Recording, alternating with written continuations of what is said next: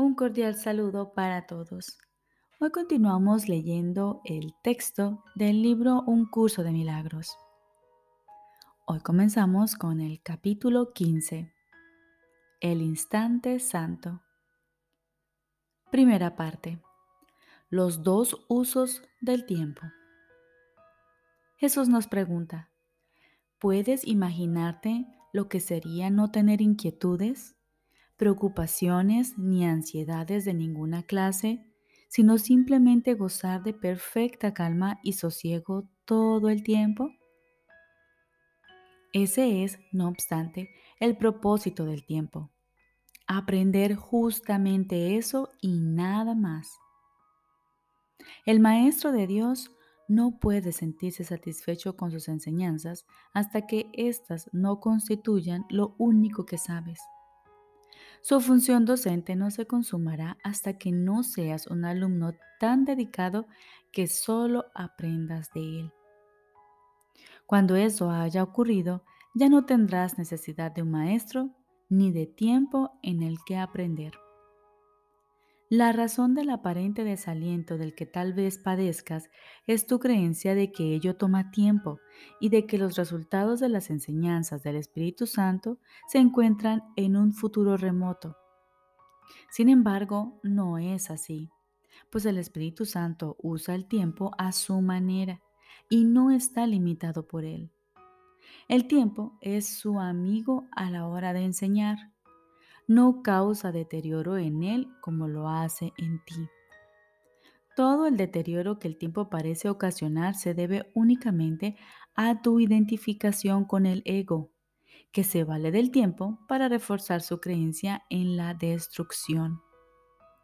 El ego, al igual que el Espíritu Santo, se vale del tiempo para convencerte de la inevitabilidad del objetivo y del final del aprendizaje. El objetivo del ego es la muerte, que es su propio fin, mas el objetivo del Espíritu Santo es la vida, la cual no tiene fin. El ego es un aliado del tiempo, pero no un amigo, pues desconfía tanto de la muerte como de la vida y lo que desea para ti, él no lo puede tolerar. El ego te quiere ver muerto, pero él no quiere morir. El resultado de esta extraña doctrina no puede ser otro, por lo tanto, que el de convencerte de que Él te puede perseguir más allá de la tumba. Y al no estar dispuesto a que ni siquiera en la muerte encuentres paz, te ofrece inmortalidad en el infierno. Te habla del cielo, pero te asegura que el cielo no es para ti pues, ¿qué esperanzas pueden tener los culpables de ir al cielo? Creer en el infierno es ineludible para aquellos que se identifican con el ego. Sus pesadillas y sus miedos están asociados con él. El ego te enseña que el infierno está en el futuro, pues ahí es hacia donde todas sus enseñanzas apuntan. Su objetivo es el infierno, pues aunque tiene por finalidad la muerte, la disolución, él mismo no cree en ello. El objetivo de muerte que ansía para ti le deja insatisfecho. Nadie que siga sus enseñanzas puede estar libre del miedo a la muerte. Sin embargo, si pensase en la muerte simplemente como el fin del dolor, ¿Se le tendría miedo? Hemos visto antes esta extraña paradoja en el sistema del pensamiento del ego, pero nunca tan claramente como aquí.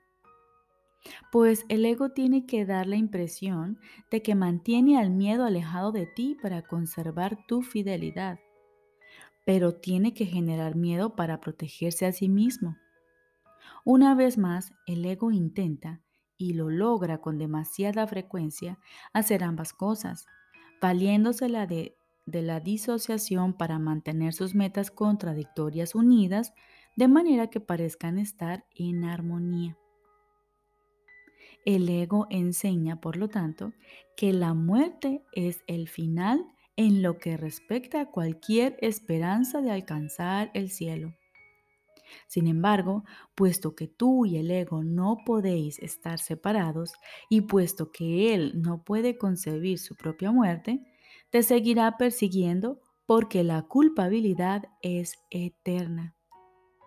Tal es la aversión, la aversión que el ego tiene de la inmortalidad y, y eso es lo que su versión del tiempo apoya. Repito, Tal es la versión que el ego tiene de la inmortalidad y eso es lo que su versión del tiempo apoya. El ego enseña que el cielo está aquí y ahora porque el futuro es el infierno. Hasta cuando ataca tan despiadadamente que trata de quitarte la vida, al creer que su voz es la única que existe, incluso a ese le habla del infierno pues le dice que el infierno está también aquí y lo incita a que salte del infierno al olvido total. El único tiempo que el ego le permite contemplar a cualquiera con ecuanimidad es el pasado, mas el único valor de este es que no existe. Cuán desolado y desesperante es el uso que el ego hace del tiempo y cuán aterrador, pues tras su fanática insistencia de que el pasado y el futuro son lo mismo, se oculta una amenaza a la paz todavía más insidiosa. El ego no hace alarde de su amenaza final, pues quiere que sus devotos sigan creyendo que les puede ofrecer una escapatoria. Pero la creencia en la culpabilidad no puede sino conducir a la creencia en el infierno, y eso es lo que siempre hace. De la única manera en que el ego permite que se experimente el miedo al infierno es trayendo el infierno aquí, pero siempre como una muestra de lo que te espera en el futuro. Pues nadie que se considere merecedor del infierno puede creer que su castigo acabará convirtiéndose en paz. El Espíritu Santo enseña, por lo tanto, que el infierno no existe. El infierno es únicamente lo que el ego ha hecho del presente. La creencia en el infierno es lo que te impide comprender el presente, pues tienes miedo de éste. El Espíritu Santo conduce al cielo tan ineludiblemente como el ego conduce al infierno pues el Espíritu Santo, que solo conoce el presente, se vale de éste para desvanecer el miedo con el que el ego quiere inutilizar el presente. Tal como el ego usa el tiempo, es imposible liberarse del miedo, pues el tiempo, de acuerdo con las enseñanzas del ego, no es sino un recurso de enseñanza para incrementar la culpabilidad hasta que ésta lo envuelva todo y exija eterna venganza. El Espíritu Santo quiere desvanecer todo esto ahora. No es el presente lo que da miedo, sino el pasado y el futuro, mas estos no existen. El miedo no tiene cabida en el presente cuando cada instante se alza nítido y separado del pasado sin que la sombra de éste se extienda hasta el futuro. Cada instante es un nacimiento inmaculado y puro en el que el Hijo de Dios emerge del pasado al presente. Y el presente se extiende eternamente. Es tan bello, puro e inocente que en él solo hay felicidad en el presente no se recuerda la obscuridad y lo único que existe es la inmortalidad y la dicha. Esta lección no requiere tiempo para aprenderse, pues ¿qué es el tiempo sin pasado ni futuro? El que te hayas descarriado tan completamente ha requerido tiempo, pero ser lo que eres no requiere tiempo en absoluto. Empieza a usar el tiempo tal como lo hace el Espíritu Santo, como un instrumento de enseñanza para alcanzar paz y felicidad. Elige este preciso instante, ahora mismo, y piensa en él como si fuese todo el tiempo que existe. En él nada del pasado te puede afectar y es en él donde te encuentras completamente absuelto, completamente libre y sin condenación alguna. Desde este instante santo, donde tu santidad nace de nuevo, seguirás adelante en el tiempo libre de todo temor y sin experimentar ninguna sensación de cambio con el paso del tiempo. El tiempo es inconcebible sin cambios, mas la santidad no cambia. Aprende de este instante algo más que el simple hecho de que el infierno no existe en este instante redentor reside el cielo. Y el cielo no cambiará, pues nacer al bendito presente es liberarse de los cambios. Los cambios son ilusiones que enseñan los que no se pueden ver a sí mismos libres de culpa. En el cielo no se producen cambios porque Dios es inmutable en el instante santo en que te ves a ti mismo resplandeciendo con el fulgor de la libertad, recuerdas a Dios. Pues recordarle es recordar la libertad. Si sientes la tentación de desanimarte pensando cuánto tiempo va a tomar poder cambiar de parecer tan radicalmente, pregúntate a ti mismo, ¿es mucho un instante? ¿no le ofrecerías al Espíritu Santo un intervalo de tiempo tan corto para tu propia salvación? Él no te pide nada más, pues no tiene necesidad de nada más. Requiere mucho más tiempo enseñarte a que estés dispuesto a darle a Él esto que lo que Él tarda en valerse de ese ínfimo instante para ofrecerte el cielo en su totalidad. A cambio de ese instante, Él está listo para darte el recuerdo de la eternidad. Mas nunca le podrás dar al Espíritu Santo ese instante santo en favor de tu liberación mientras no estés dispuesto a dárselo a tus hermanos en favor de la tuya. Pues el instante de la santidad es un instante que se comparte y no puede ser solo para ti, cuando te sientas tentado a atacar a un hermano, recuerda que su instante de liberación es el tuyo. Los milagros son los instantes de liberación que ofreces y que recibirás. Dan testimonio de que estás dispuesto a ser liberado y a ofrecerle el tiempo al Espíritu Santo a fin de que Él lo use para sus propósitos. ¿Cuánto dura un instante? Dura tan poco para tu hermano como para ti.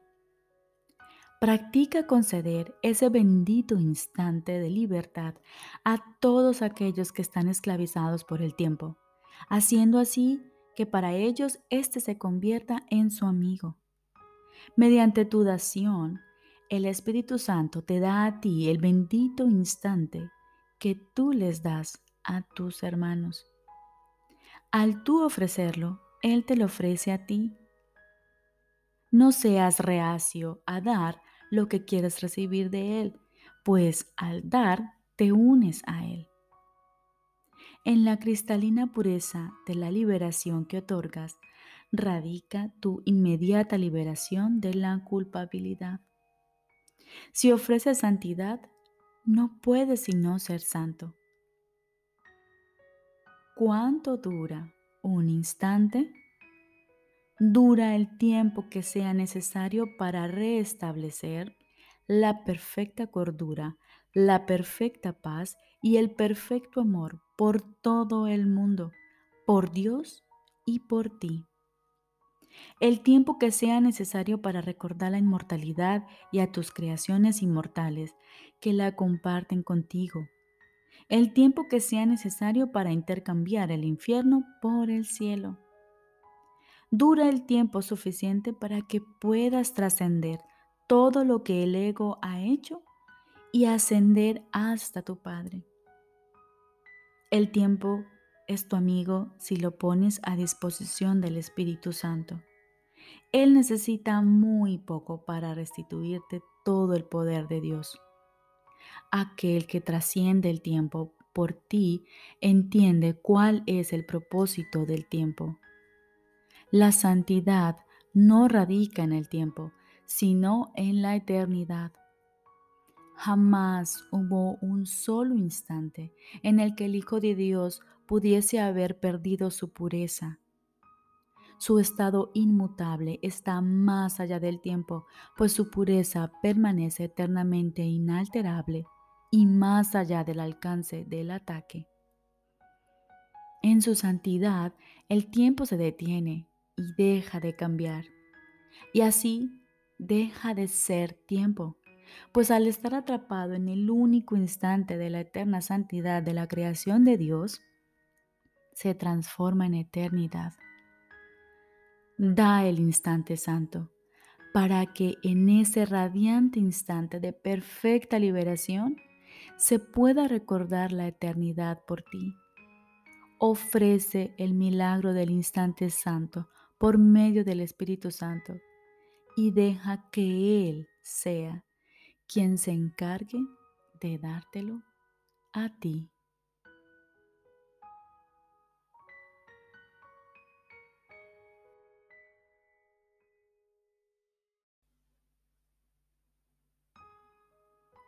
Ahora continuamos con el libro de ejercicios.